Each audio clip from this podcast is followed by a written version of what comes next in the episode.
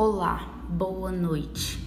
Será apresentado o seguinte podcast por Ariana Oliveira, acadêmica de Direito, a respeito do tema de obrigações divisíveis e indivisíveis, que está presente no artigo 257 ao artigo 263 do Código Civil.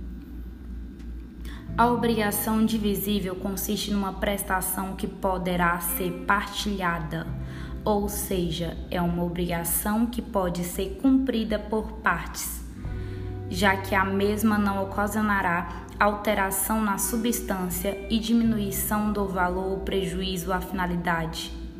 De acordo com o artigo 257, Havendo mais de um devedor ou credor, a obrigação divisível pressupõe ser dividida em diversas obrigações, sendo essas iguais e distintas quanto aos credores ou devedores.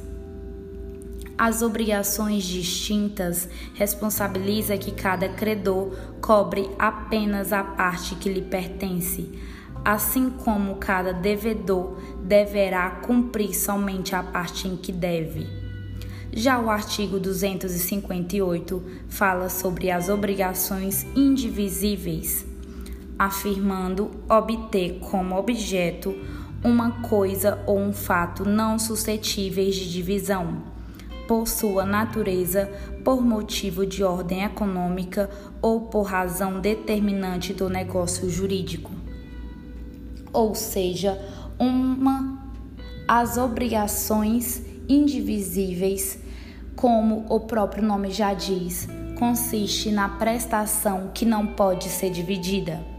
Os motivos pelo qual essa obrigação não poderá ser dividida é dado por forma natural, legal, convencional ou judicial a obrigação indivisível terá que ser cumprida por inteiro, como destaca o artigo 260.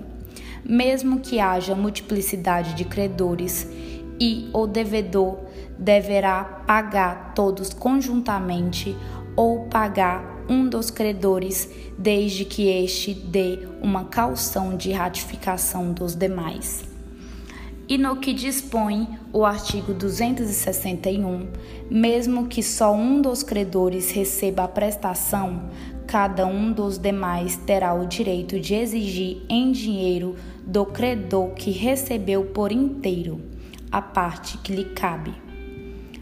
Resumo final.